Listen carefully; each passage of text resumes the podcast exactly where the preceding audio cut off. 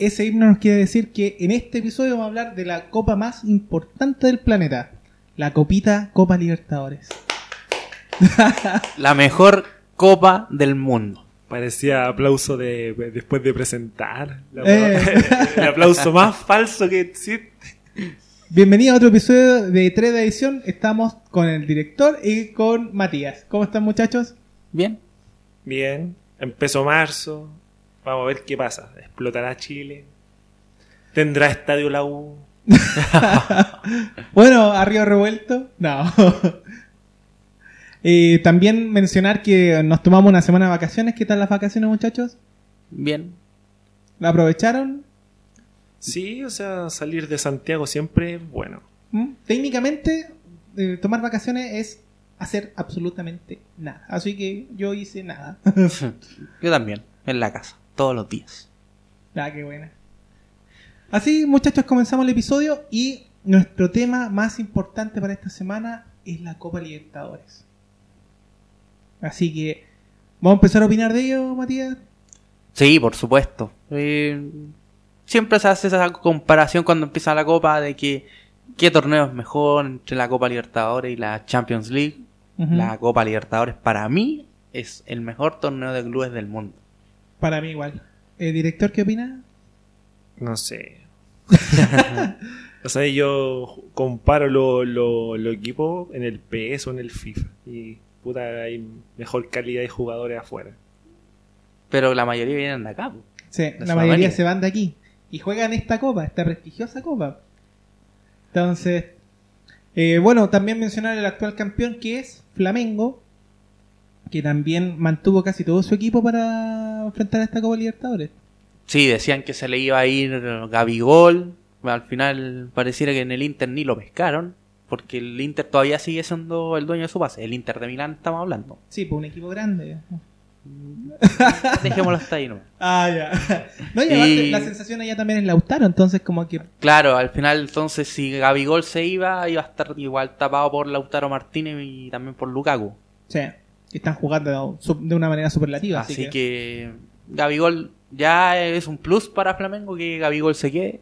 Eh, es un hombre importante para Flamengo en una posible búsqueda de un nuevo título, eh, que sería ya el tercer título de Flamengo en, En su Copa. Libertadores en la historia. ¿Cuántos años se demoró en ganar la segunda Copa Libertadores? ¿30? Como 30. Como 30 años, sí.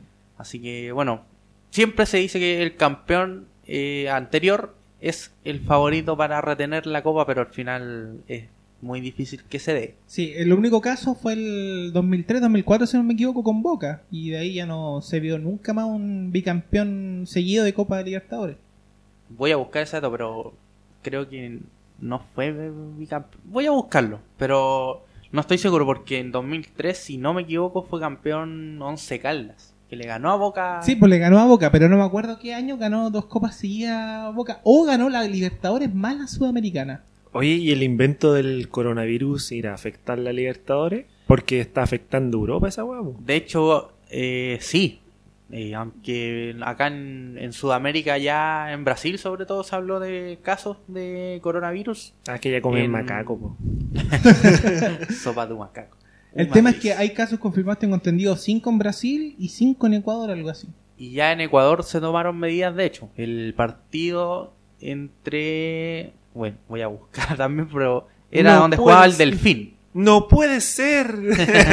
la hueá chistosa. Donde jugaba el Delfín El todopoderoso del de local en la ciudad de Manta. Se va a jugar sin público por el tema del coronavirus. Así que No. ya de a poquito este famoso virus.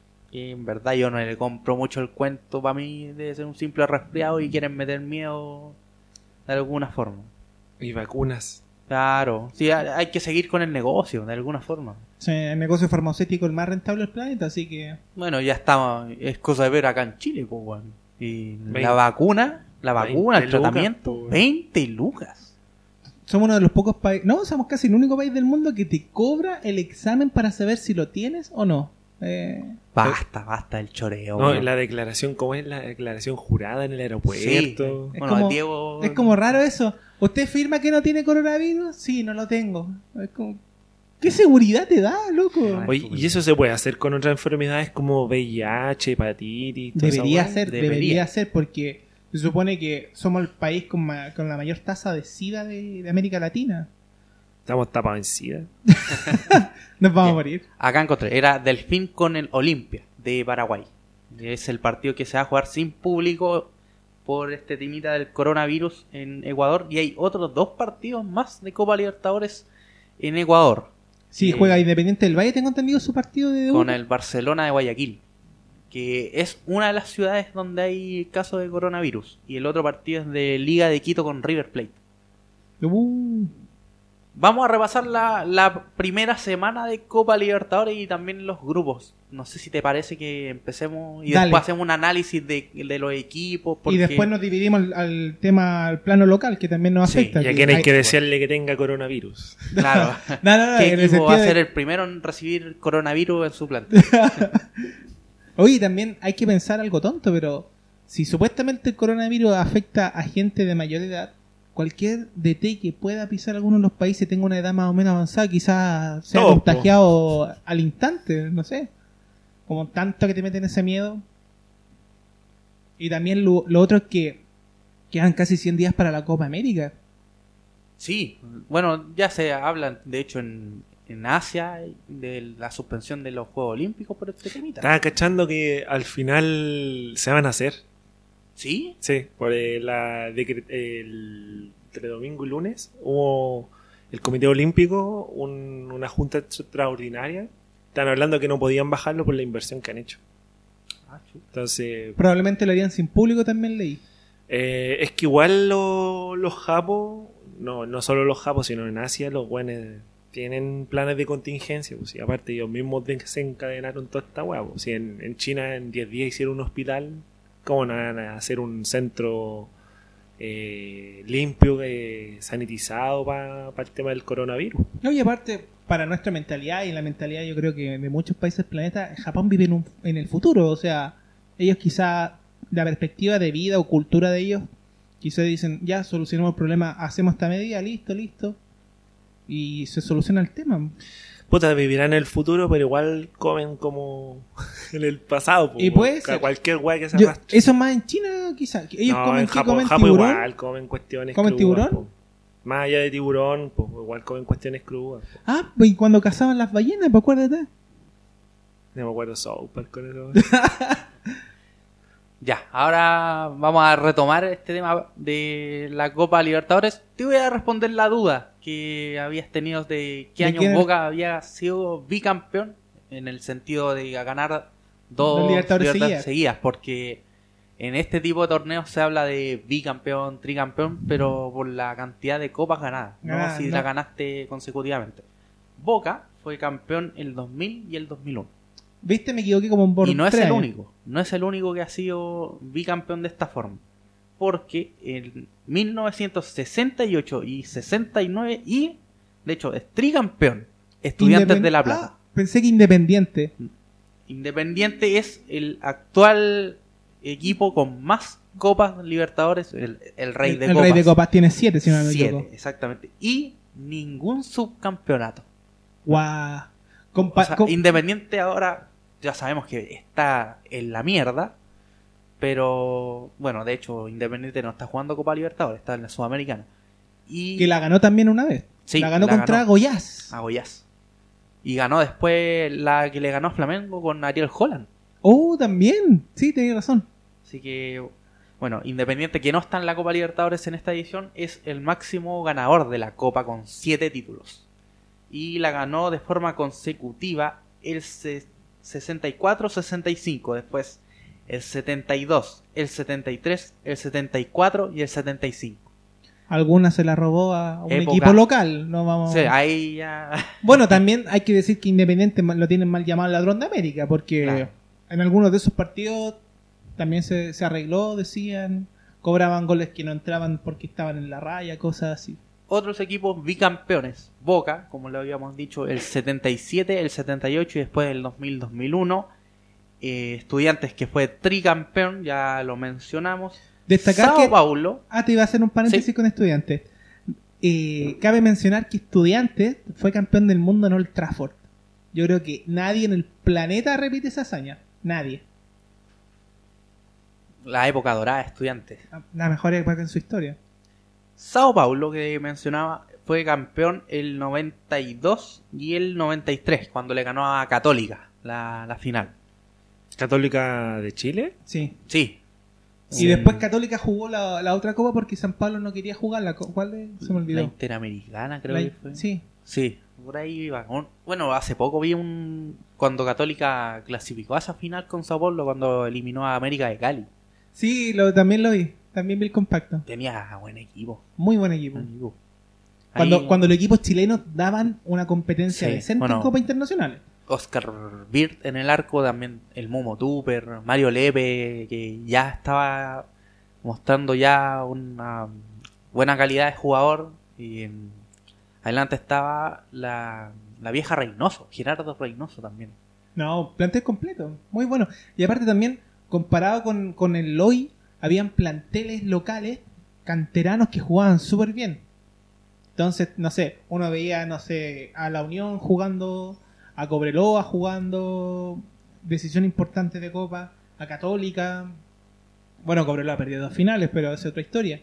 Y en la época ahora moderna, con, con suerte hemos visto a la U en semifinales.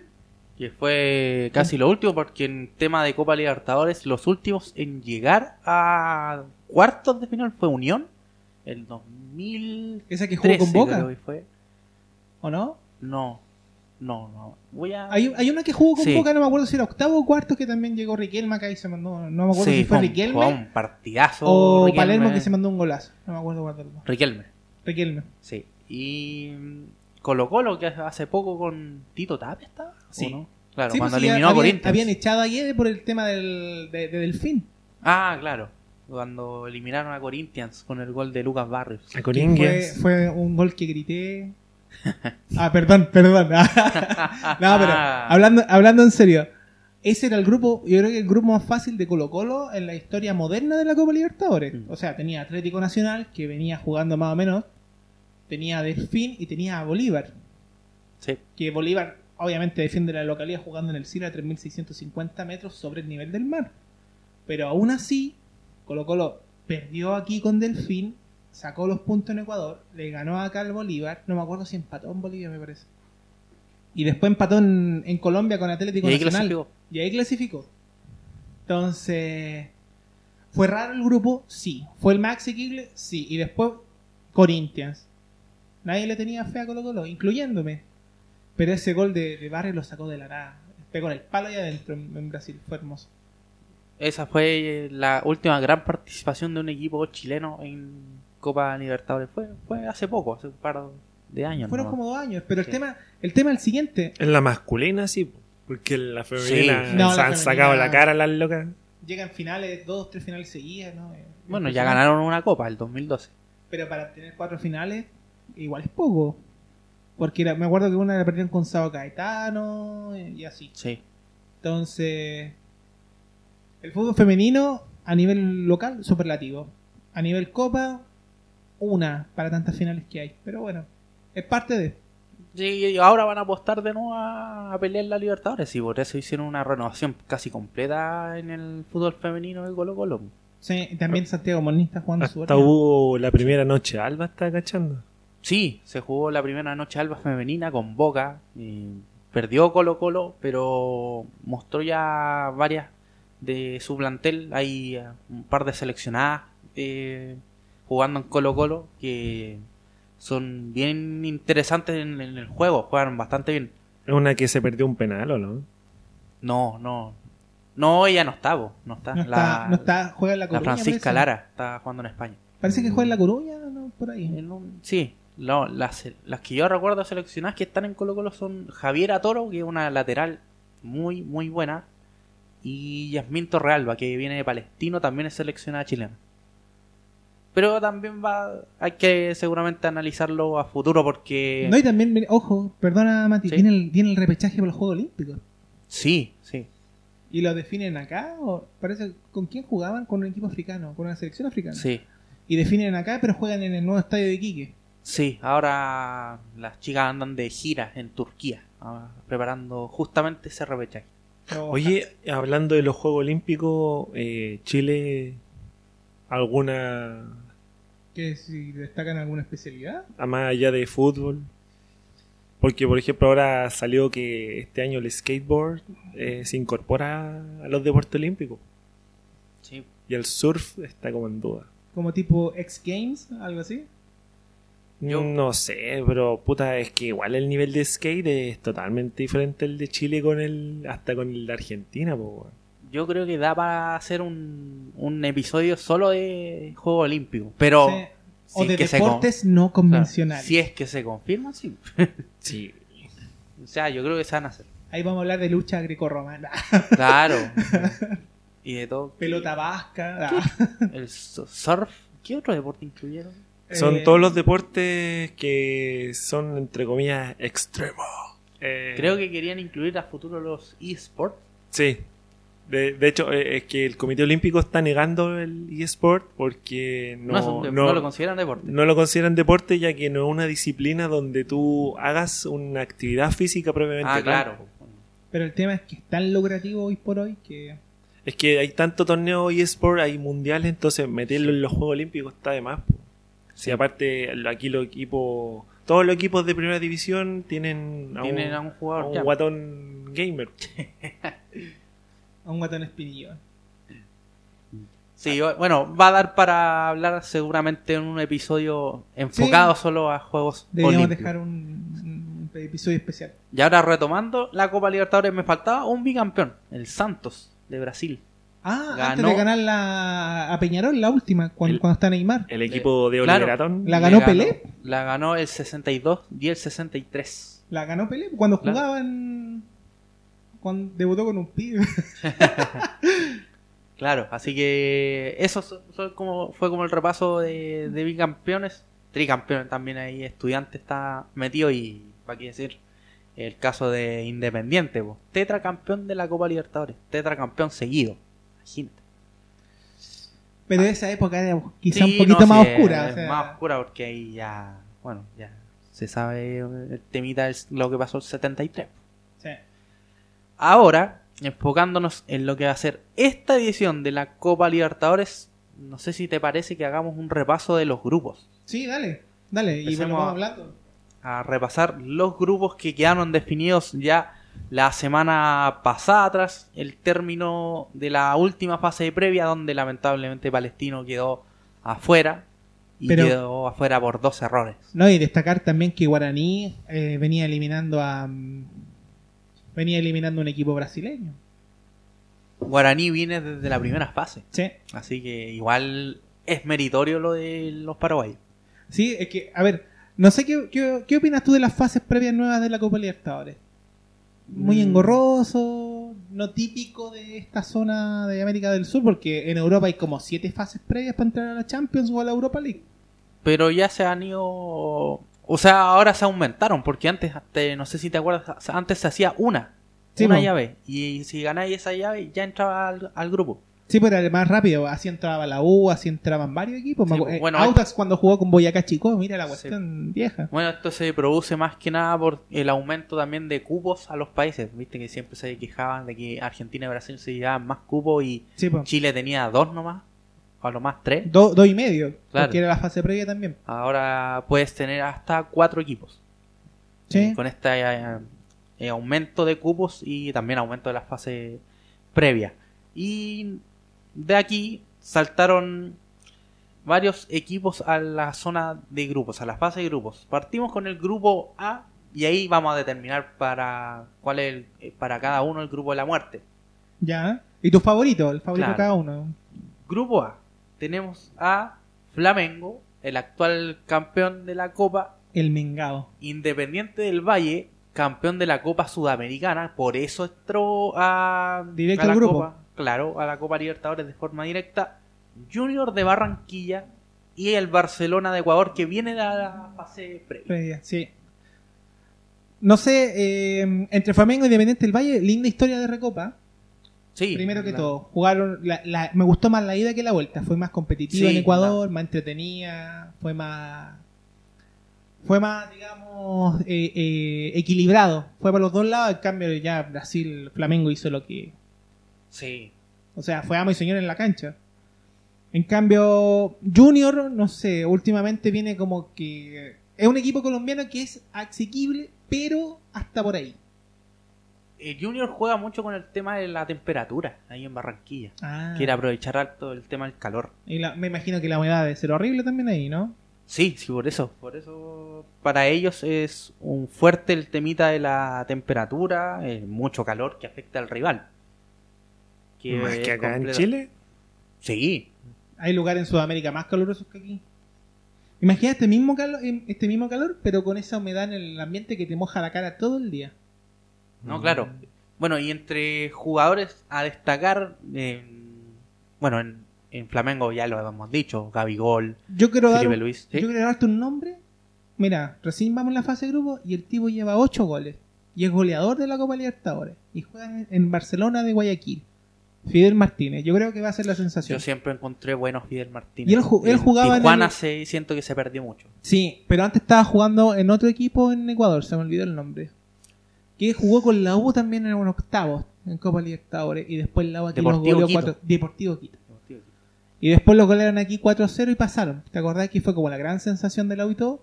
Pero ya Fidel Martínez en esa época se mostraba distinto, jugaba súper bien. Ojalá que esta Copa Libertadores sea su salto a Europa porque la rompe. Sí, no, es muy buen delantero. Ya reto- retornando al tema de Junior, yo revisando acá la rápida del plantel, nombre a destacar, el arquero Sebastián Viera, uruguayo, eh, ha- harta experiencia tiene, 36 años, y adelante todavía continúa Teófilo Gutiérrez, que todos tenían en un principio como la esperanza que iba a ser el gran delantero pensando hacer dupla con Radamel Falcao, acompañando quizá a James Rodríguez en el tridente ofensivo de la selección colombiana y Se quedó. se quedó, se terminó quedando. También el tema de la indisciplina lo terminó afectando mucho. No, pues es que no se pudo, señor. El parcerito. y No, otro pero- nombre que también a destacar en este Junior, Miguel Borja, que juega en Palmeiras. No sé si te suena. Me suena, me A suena. mí me suena el chavo del 8. gol de Borja. No, pero, eh, volviendo al grupo, mira, yo lo que creo es que Flamengo pasa, sí o sí. Pero Sí. mi duda es, o es Barcelona o Independiente del Valle. Pero Junior quizá, defendiendo la localidad, puede hacer algo. Pero, no sé, veo a más a Barcelona bien posicionado, porque también tiene a, Damián Díaz El todavía. Kitu, sí, el Kitu hace ojo- rato. ojo con la dupla ahí, Sí. Fidel y Damián Díaz.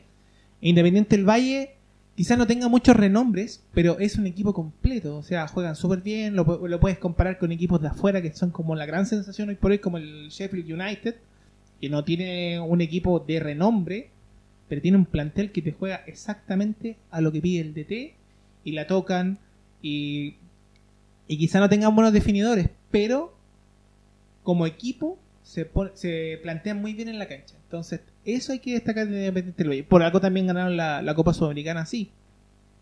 Exactamente. Así que yo creo claro, va a pasar para mí fijo Flamengo. Y esa Sí. pelea ahí va a estar Entre también Barcelona e Independiente Barcelona del Valle. Independiente del Valle, porque Independiente del Valle viene haciendo un trabajo espectacular hace años. Desde inferiores. Desde inferiores, claro. Y mm, bueno, ahí retuvieron a Gabriel Torres, que se decía que se iba a devolver a la U porque se le acababa el préstamo, al final se lo extendieron. Así que ahí se quedó Gabriel Torres. Vamos a ver ahora el grupo B. Eh, también esta una de las modificaciones que se hizo, que se eliminó el tema de los números en los grupos. Ah, Ahora es B de bueno. Ahora es B. Que este era el grupo donde optaba a entrar Palestino, lamentablemente no pudo. Y está conformado por Palmeiras, como siempre candidato también a ganar la copa. Bolívar, eh, Tigre, que al final se decía que no iba a participar porque había descendido y ganó la Copa Argentina. por haber ganado la copa de la Superliga. Ah, perdón, perdón. Sí, entra Tigre y Guaraní, eliminó a, a Palestino. De Guaraní puedo hablar porque lo vi, lo vi en cancha a Guaraní en el partido con Palestino acá en Santiago y yo lo encontré un equipo bien pragmático, bien ordenadito defensivamente. Gustavo Costa sabe trabajar bien defensivamente a, a su equipo. Ofensivamente quizás les falta algo, pero en la parte defensiva y de medio campo andan re bien. De Tigre, Tigre una incógnita igual porque se, más encima se fue de Pipo Gorosito. No. Así que, bueno, perdieron a un hombre clave como era Montillo, que se vino para acá a la U. A la U. No, es que también tienes que pensar, por ejemplo, ¿ves que un equipo que desciende juega Copas Internacionales? O es un gran, gran fracaso, se podría decir.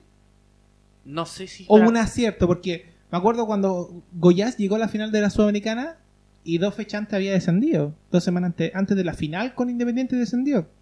Claro. También me acuerdo que Aurora también jugó Copa Libertadores y estaba descendido.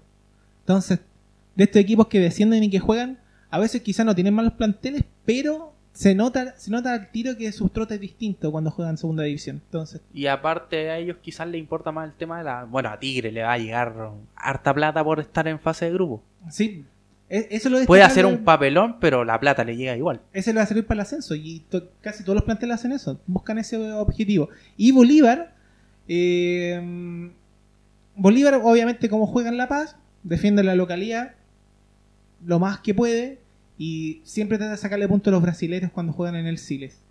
Cuando juega Bolívar de visita, eh, no sé, de mitad de cancha para arriba, es remate de media cancha y línea de día abajo. Sí, sí. Eh, eso es típico equipo boliviano. Uno lo ve con Bolívar, uno lo ve con el Strongest, lo ve así. De aquí, ¿quién crees que pasa? Yo creo, yo me voy por Palmeiras y Guaraní. Bolívar, no sé, no sé. Aparte se fue Callejón, tengo entendido. Sí. Bueno, yo me- también me la juego por Palmeiras y el segundo igual está difícil. Igual Tigre yo creo que no va... se puede consolar con un cubo en la Sudamericana, pero ahí a pelear el segundo puesto en el grupo lo veo difícil. Así Yo, yo la- veo, yo igual veo a Bolívar en Sudamericana. ¿eh? Sí, sí, puede ser. Eh, revisando la rápida el plantel de, de Palmeiras, veo que está el gran, el gran, y aquí me pongo de pie, Felipe Melo. Don Felipe Don Melo. Felipe Melo, un Don grande. Chuletón. El rey de las patadas, un grande. Así que eh, un siempre llamativo Felipe Melo y adelante veo que está Luis Adriano. No. Está nuevamente, en, o sea, no, nuevamente, está en Palmeiras después de haber estado en el Spartak de Moscú. Oh, qué, qué destino tan exótico para. Bueno, pero igual an- antes Luis Adriano estaba jugando en equipos de renombre supuestamente y como que volvió a Brasil, se perdió un poco, volvió a Europa, pero no a, a los equipos, digamos, grandes que se conocen. Claro. Así que, bueno, ahí vamos a ver, pero el candidato fijo de ganar este grupo es Palmeiras, sin, Sí. sin duda. Sí, sí, sí. Vamos a pasar al grupo C, que ya involucra una parte chilena. Peñarol, de Uruguay, Colo Colo, Jorge Wilstermann y el Atlético Paranaense. Jorge Bill, ¿cuánto? Bilsterman. Eh, eh, es un aviador, el nombre de un de aviador. Bolivia. Ah, yo juraba que era el dueño del equipo y se puso el nombre del crack. No, eh, representa el, eh, los aviadores en Bolivia. Es como que si aquí en Chile estuviera un equipo llamado Aviación, pero parece que desapareció. Sí, así. acá desapareció. Sí. El, a ver, eh, en este grupo, yo encuentro que el grupo es súper difícil. Porque todos miran a huevo, no, Paranaense no viene como gran cartel. Oye, siempre los brasileños dan flor de pelea.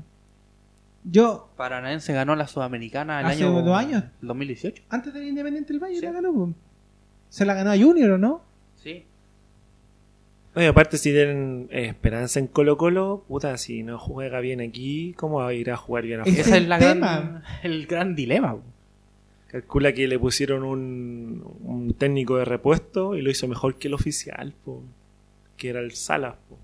El tema es que Gualberto Jara es interino, entonces, como toman ahora las divisiones inferiores, lo toman ahora para el primer equipo, pero como no hay todavía, a esta hora que estamos grabando, eh, hay un DT confirmado para Colo Colo, no se puede especular nada. Lo más probable es que Gualberto Jara mañana sea el DT eh, que Colo Colo va a presentar en el debut de Copa Libertadores, que también debuta en Bolivia, Quizá Cochabamba son 2.500 metros sobre el nivel del mar, no es como La Paz, no es como Oruro, no es como Potosí, y Colo Colo ha jugado ahí anteriormente en otras copas, pero mm, si Colo Colo no asegura los puntos con el equipo asequible que es Wilstermann, no le veo esperanza alguna de clasificar. Ni a Sudamericana. No. Entonces, mira, lo que debería hacer Colo Colo es sacar los puntos en Bolivia acá con Wilstermann. Eh, ganarle aquí a Peñarol, ya es difícil. Aparte también, Peñarol tiene un DT de, de- de sobrenombre, pero no sabemos si como DT Diego Forlán va a cumplir las expectativas que se le tienen. Ah, pero puta, igual hay una experiencia que el, el exjugador que está en Unión Española, ¿cómo se llama? ¿Palermo? Palermo. Ya no está... No, pero Está sin que, club. buen no, pero que, que un jugador fue técnico y le, y le fue bien. po. Sí, curiosamente le fue bien. Pero mira, Paranaense, Paranaense para ser un, un equipo de medio pelo brasileño, porque históricamente recién ganó la Sudamericana, No te puedes descuidar tampoco. Exacto. Un, un brasileño. Mira, revisando acá, por ejemplo, el plantel de Paranaense. eh, yo me acuerdo que hace poco, de hecho, en- habían jugado con, en una fase de grupos con Católica. Y mantienen varios jugadores de ese equipo. De partida, Lucho González, el argentino. Está Nicao, que es uno de los delanteros fuertes que tiene el Paranaense.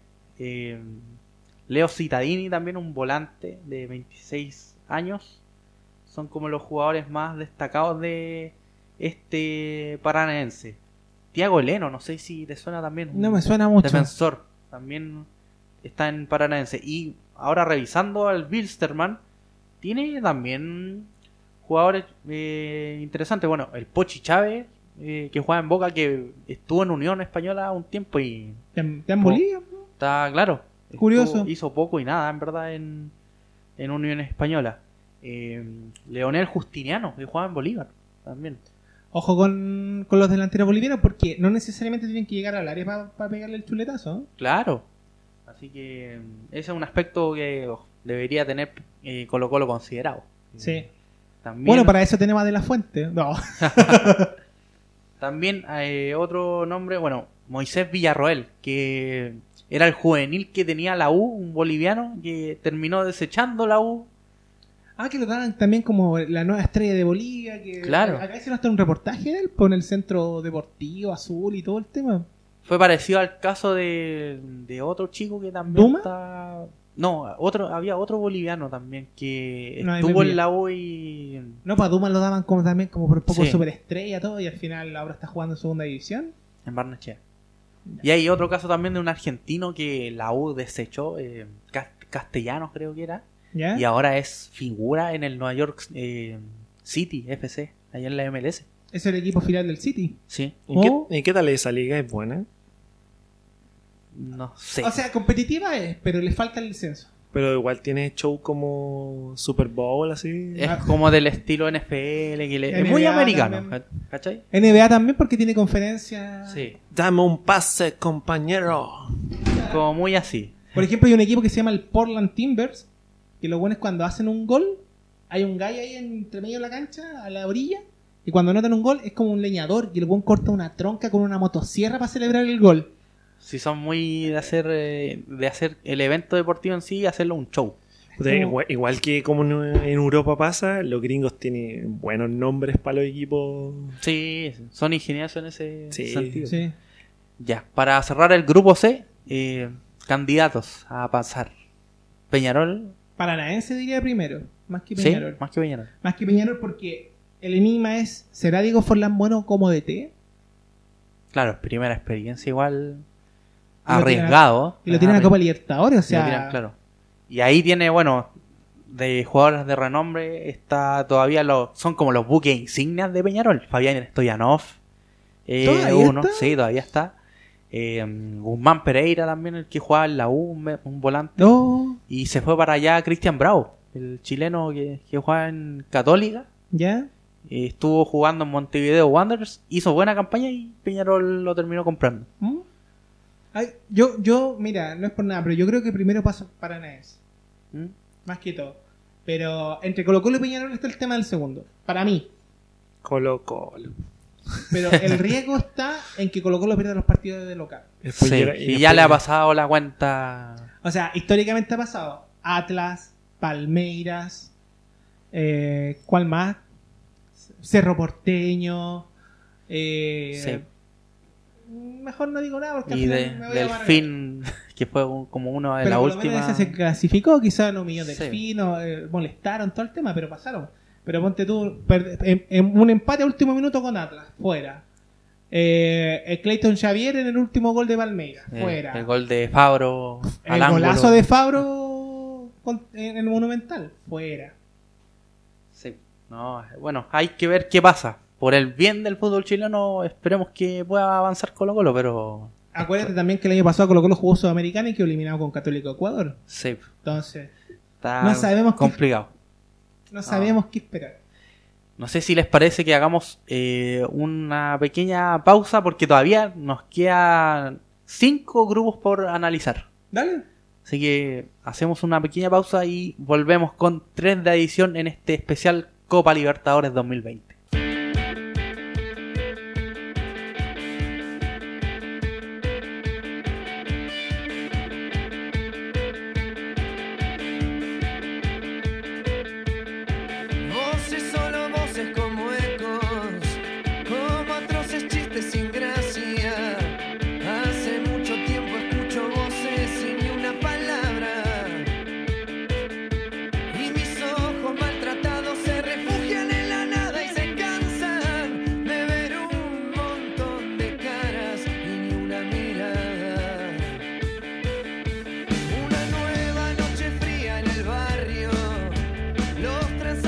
Bueno, y esa fue la pausa para aprovechar de ir al baño.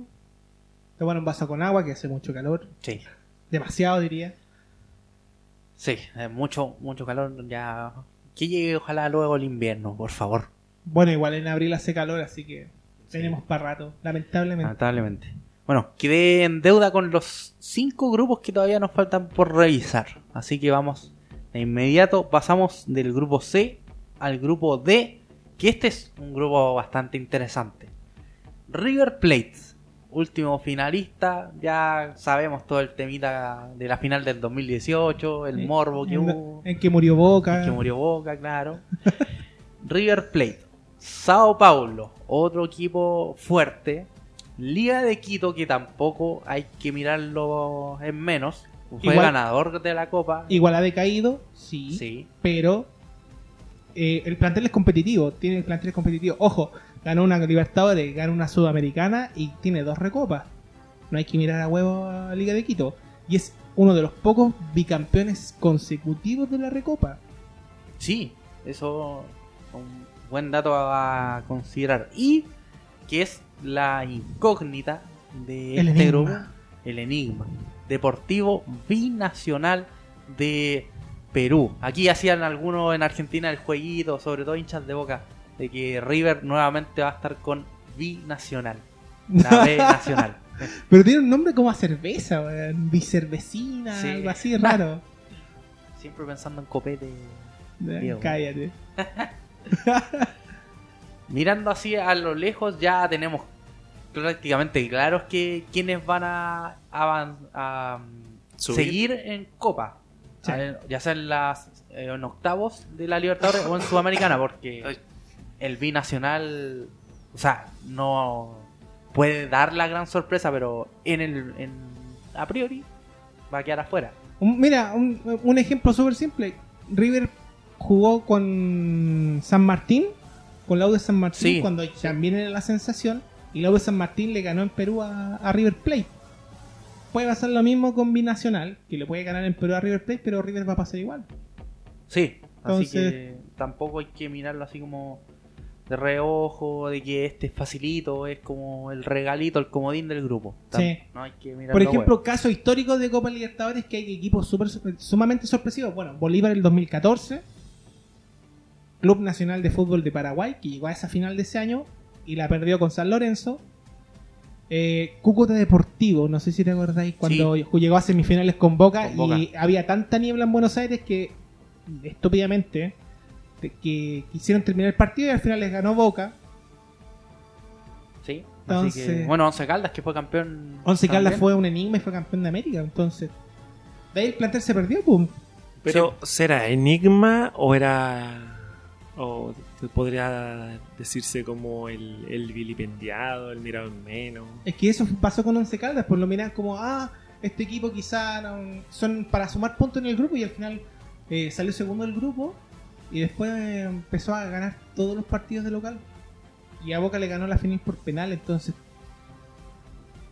Sí, eso es lo más... Así que, eh, bueno, revisando la plantilla, por ejemplo, del binacional, cuenta con eh, cinco extranjeros en su plantilla de jugadores y el resto son todos peruanos. Ya. Eso ya te habla que ellos priorizan igual mucho al jugador local. Y deben tener una escuela inferior en crecimiento. Claro, quizá será una especie de independiente del Valle peruano que Puede le- ser. puede que le dé más rodaje a- al futbolista local. Sao Paulo que remeció el mercado a Monstruo. mitad de año eh, cuando contrató a Dani Alves. que A Dani venía- Alves está ahí. Sí, sí. Daniel va a jugar el Monumental de River contra River. Hermoso. Y Hermoso Juan panorama. Fran, también un- un referente del Atlético Madrid, también se fue para allá a mitad de año, el año pasado. Pedazo de plantel que podemos esperar de San Pablo. Sí, así otros jugadores destacados, por ejemplo, eh, Hernández, que también era como de ese grupito con Paulo Enrique Ganso que iban a dar que hablar en, de, en zona de volantes de Brasil y al final se fue quedando, o sea, fue al Inter, creo, al Inter de Milán y de ahí partió a China, no les fue muy bien. ¿Por qué todo el mundo va al, al fútbol chino? Ya está bien que haya plata, pero se van todos a morir. Sí, no, No lo, no lo digo en el sentido ahora del virus, pero lo digo de futbolísticamente hablando. Eso pasa cuando veis supercampeones, po. Claro. Y adelante, por ejemplo, Alexander Pato, que todavía sigue vigente, con 30 años. 30 años. Exjugador. Igual puede resurgir, o sea, está todavía... El tipo te hace el gol imposible, pero sigue siendo igual de malo. Sí, yo le tenía harta fe cuando se fue al Milan, pero No, terminó siendo decepción. Yo creo que la mayor decepción del último año es Brasil, más que Pato, más que todo, es Fred. Sí, es, que quedó mar- Fred quedó marcado por el Mundial. Por eso mismo. Así que eh, este es como el- los jugadores destacados de este Sao Paulo y River, ¿para qué decir? River tiene un equipazo, por más que se le haya ido, por ejemplo, en la saga se le fue Maidana y se le fue a Toluca. Ahora andan todos los rumores de que se iba a ir, no sé, pues, Nacho Escoco, de que se va a ir a... Sonó fuerte en Europa. a- Nacho Guanto. Es Coco. Así que... se ríe. Sí. Humor de primero básico. Eh, humor, de, humor de liceo. Humor de- liceo de, número. Humor, humor, de, humor de fusión humor nomás, po. Oh. Eh, pongámonos serios. Ya. Bueno, River que ya de partida por- en el arco, eh, Franco Armani, seleccionado argentino, un muy buen arquero, para mí uno de los mejores arqueros de Sudamérica. Un, eh, pero hay que destacar, él es arquero de clubes, no de selección. Sí, puede ser. En la defensa también igual buenos nombres, Montiel, eh, uno de ellos. Lamentablemente Paulo Díaz todavía no logra consolidarse ahí en la saga de River. así pero que- aún así lo- el muñeco siente que lo necesita. Y eso, y eso igual no es malo para, para un reemplazo y para un chileno jugando en River. Claro, porque claro, Martínez de Martínez Cuarta no todavía como que trata de consolidarse, pero no completamente. Entonces quizás ahí Paulo Díaz podría ser el complemento perfecto para él. Sí. Esperemos que sea así. En medio campo, bueno, eh, hombres de experiencia, Leonardo Poncio, siendo que ya no está jugando mucho por quizás el tema de la edad. Juanfer Quintero, eh, la- una de las grandes cartas Gran que tiene. talento. Sí, uno de los muy buenos jugadores que tiene River. Y arriba Nacho Fernández, que de a poco se fue consolidando como un gran referente. El que se ha ido cayendo es Lucas Prado, que después de la final con Boca, como que... Tiene una lesión, tengo entendido. Sí. Y lo otro, que también el mismo muñeco Gallardo, que en un tiempo sonó mucho en Barcelona, cuando estaba Valverde, que se lo querían llevar, que queremos al muñeco, que esto, y al final llegó Setien, y como que eso se fumó. Quizá ahora a mitad de año lo vienen a buscar de, de Europa, o no sé, quizás por poco de la MLS, como fue con Esquel- eh, Barro Esqueloto. Yo veo difícil que Gallardo se vaya a la MLS.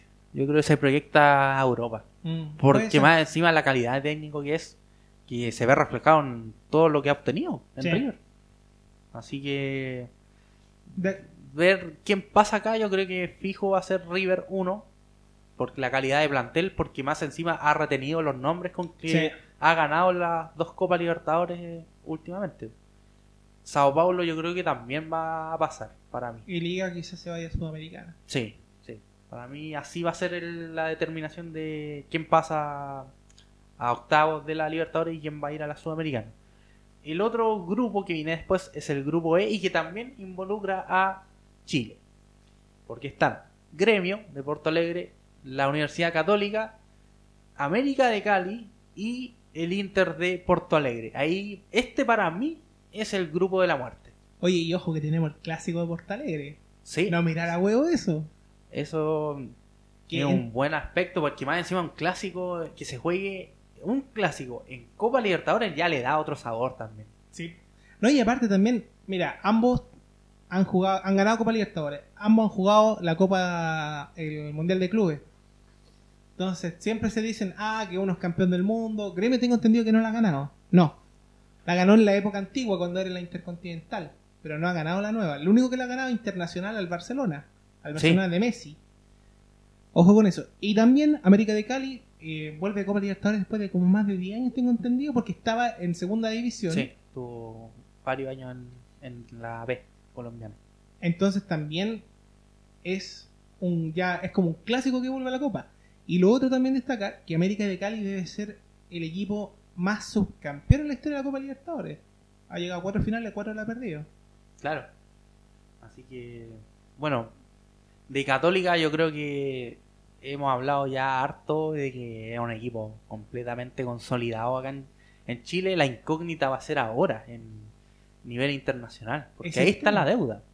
Es que siempre dicen que cuando tú ganas una Copa Internacional tiene que estar el plantel, el DT, con la con el- los dirigentes, todos con el mismo camino. O sea, quizá ahora dicen, oiga, ¿sabes qué? Sacrifiquemos el torneo nacional, ganemos la Copa Libertadores.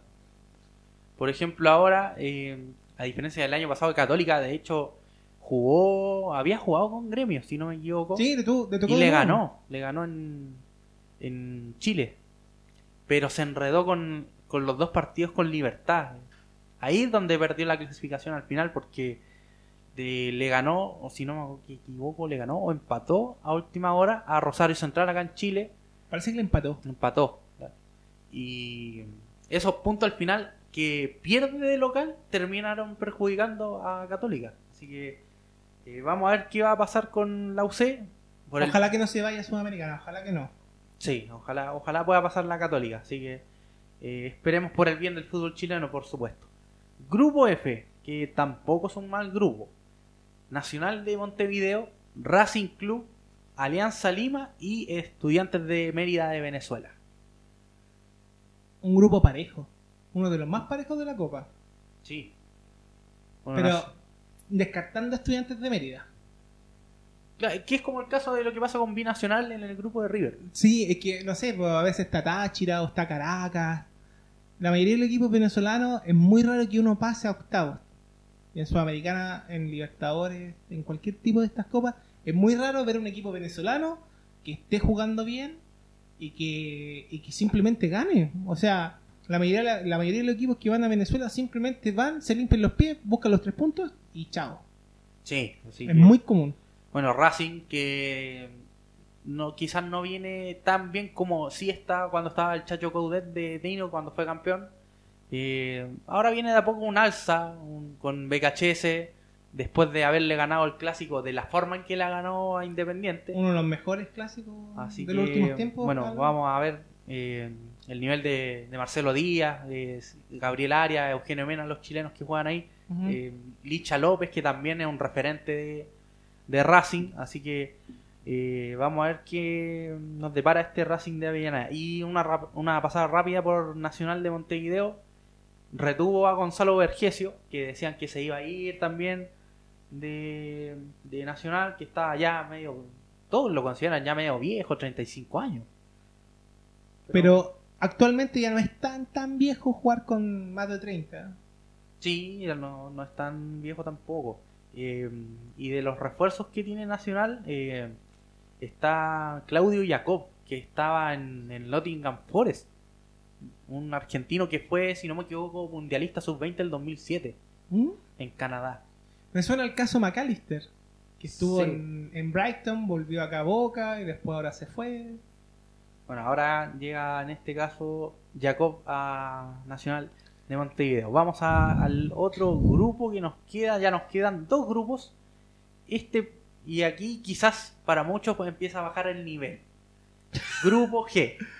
Olimpia de Paraguay. Ya vamos a hablar de toda la revolución que produjo Emanuela de Bayor con su llegada. Santos de Brasil. Delfín de Ecuador ¡No puede ser! y Defensa y Justicia. Defensa y Justicia. Sí, así se llama. Sí, así ¿Así se llama. el equipo? di- ahí dirigió BKC también. Sí. Fue de segundo, hecho, con su campaña, eh, Defensa logró clasificar a esta Copa Libertadores. Así que. Y hay que tener ojo con Defensa y Justicia. Uno de los tantos equipos de Bragarni. Nombres de mierda que le ponen. Bueno, si con tenis Luca. pues, Hay uno que se llama Aldo Civi, el que tiene Sí, el pescado en la insignia. Atun City le dicen. Atom Civi. ¿sabes qué? Un día deberíamos hacer como los nombres más what the fuck. Va a dar para hacer y hay muchos. Sí. Bueno, un repaso a la rápida. Bueno, la revolución que produjo Manuela de Bayor, que todos decían que era imposible que podía llegar a Olimpia a jugar, sobre todo a Paraguay. ¿Qué iba a hacer un, un jugador como Adebayor que estuvo en, en- en el Arsenal siendo referente? Estuvo en el Real Madrid. Jugó en el City también, si no me equivoco, ¿no? Sí, estuvo en Manchester City a jugar en Paraguay. A, de andar en los restaurantes más finos de Londres, a andar tomando tereré ahí. eh, En la lado- calle con los chicos en Claro. Asunción. Imagínate.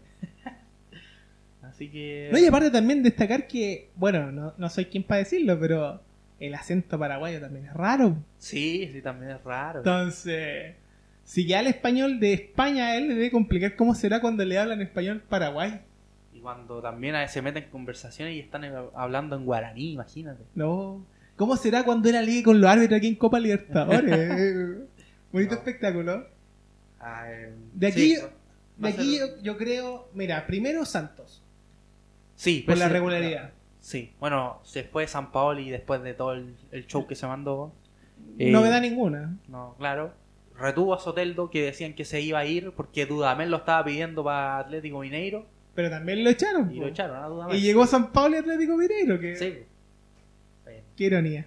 Y Soteldo, Carlos Sánchez, un uruguayo que juega en River también, uno de los buenos jugadores que tiene Santos. Delfín es una incógnita.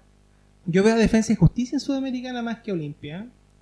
Sí, yo... Si tú me preguntas de mí ahora. Mira, Defensa y Justicia pasa que siempre arma planteles con lo que vota la ola de los clubes grandes en general en Argentina. Y después los desarman completo. Y después lo desarman completo. Fue el claro ejemplo con la campaña que hizo con BKHS. Para mí, Defensa y Justicia es como la calera. Sí, sí. Junta, bueno, de hecho, junta, junta un popurrí más o menos bueno, más o menos malo. Brillan todos juntos. Listo, se vende. Y se acaba el equipo. ese es el negocio al final de Christian Bragarnik. Bragarnik. Vergasnik. Ya. El dueño, el dueño total. y Entonces- vamos a ver, bueno, tú diste ya tu veredicto, Olimpia Santos Olimpia y Santos. y Defensa y Justicia. Si no la- desarman a Defensa y Justicia, podríamos ver quizá una hazaña loca, como fue Tucumán en los años anteriores. Yo le tengo fe a Defensa. Yo me- ahí le tengo fe para que se metan por- en el segundo cupo a octavos de final. Mm, puede ser. También lo hizo Tucumán, alguna vez lo hizo Godoy Cruz. Puede, puede pasar. Nos queda el último grupo y este, cuando se supo el tema del sorteo, decían, Maletín. este es el que está arreglado. Maletín, maletín. Boca Juniors, Libertad, Caracas de Venezuela y el que clasificó desde la fase previa Independiente Medellín. A primera vista y cuando salió el sorteo yo también dije, otra vez le arreglaron el grupo a Boca. Porque es increíble que todos los años le tocan rivales no de no tanto peso. Y no brasileños Y potentes. claro, no le toca un brasileño. Es muy raro. Pero ojo, Libertad es el equipo que da la pelea en el grupo. Está Ramón Díaz dirigiendo a Libertad. Ah, bueno. Bueno, estaba el rumor de que te querían llevar a un jugador de renombre también a Yaya Touré. po. Supuestamente querían como liber- competencia claro, de- Nueva York, claro. Querían llevar a Yaya Touré a Libertad, pero bueno, un humo más malo que la cresta. No, no sé. De aquí, Boca y Libertad. Y podría ser eh, Independiente Medellín, pero no, no sé. Viene, juga- viene jugando bien de las fases previas. Sí, Pero Libertad también se impone como equipo paraguayo y todo. Así que hay que ver cómo se desempeña ese grupo. Caracas, ¿desde cuándo fue que no clasifica? Me acuerdo que clasificó con el grupo con Colo Colo, cuando jugó River y Liga. Mm. Y clasificó Colo Colo, clasificó Caracas y eliminados quedaron River y Liga. sí, pues. Y eso yo creo que no pasa nunca más. Pero después me acuerdo que clasificó y jugó con un brasileño, ¿no? Y quedó eliminado. 2010, 2009, por ahí. Pero... ¿Por quién estaba en ese tiempo? No era San Vicente. de- Sí, sí, sí. Así que, bueno, y Boca, Boquita, la, la tiene prácticamente fácil. Ahora, claro, depende también de lo que pueda hacer eh, Miguel Ángel Russo con este equipo que tiene eh, ahora, a diferencia de, de Alfaro, que pese a todo lo malo que le criticaban a Alfaro, Le dejó un plantel bueno. le dejó un plantel bueno y fue capaz de ganarle un partido a River, aunque sea. Y tanto, tanto criticaban. Se le criticaba mucho a, a los mellizos, Barro. Sí. Así que ese es el repaso de los grupos de la Copa Libertadores 2020. Candidatos a ganar la Copa ya para ir cerrando este episodio. Colo Colo. ¿Sí? Colo creo- Colo. Le tienes, le tienes fe. le tienes- ¿Alguna vez hay que tener fe? Mira, yo equipo, bueno, el primero y el principal siempre va a ser el, el campeón vigente, Campeón actual. Flamengo. Yo no me iraría a huevo, sobre todo a, a Sao Paulo. Pese a todo, pese a que no tiene grandes nombres, pero hay que ver cómo va a jugar ahora Dani Alves la Copa. Vamos a ver cómo anda. Juan Fran también. Hay que ver cómo anda. Y River, no sé, también pero que llegue una tercera vez a una final, yo lo veo difícil. Yo igual. Mira, yo veo, así, siendo honesto, no sé, peleando, la- eh, peleando de octavos para arriba. Para mí, sí, me la juego por la gran sorpresa de esta copa va a ser Independiente del Valle. Pero si ya llegó una final y la perdió pues, contra Atlético Nacional. ¿Creéis que se repita así? Yo creo que puede hacerla de nuevo. Mm, Puede ser. No, yo, mi candidato a que pase a octavo y que pueda dar una pelea también puede ser Barcelona Guayaquil. Tiene un plantel muy completo. Sí. Ese. ¿Y qué más? No sé, Inter, Inter de Porto Alegre. Sí, bueno, con el Chacho igual tiene un aire nuevo. eh, Inter de Porto Alegre, arriba retuvo a Pablo Guerrero que supuestamente lo quería a Boca. Sí, porque juegan de menos a más. Sí, así que mm, Inter también puede ser un candidato a... Si Colo Colo pasa, ojalá, ojalá que pase lo mismo que pasó con Corinthians. Pero que ahora que se supone que vuelve Saldivia, su lesión, ojalá que haya una defensa. Por último que pongan línea de 5, pero por último que no te hagan un gol. Sí, bueno, va a depender también quién llegue. Si se da todo va a ser Scolari, pero... Debería.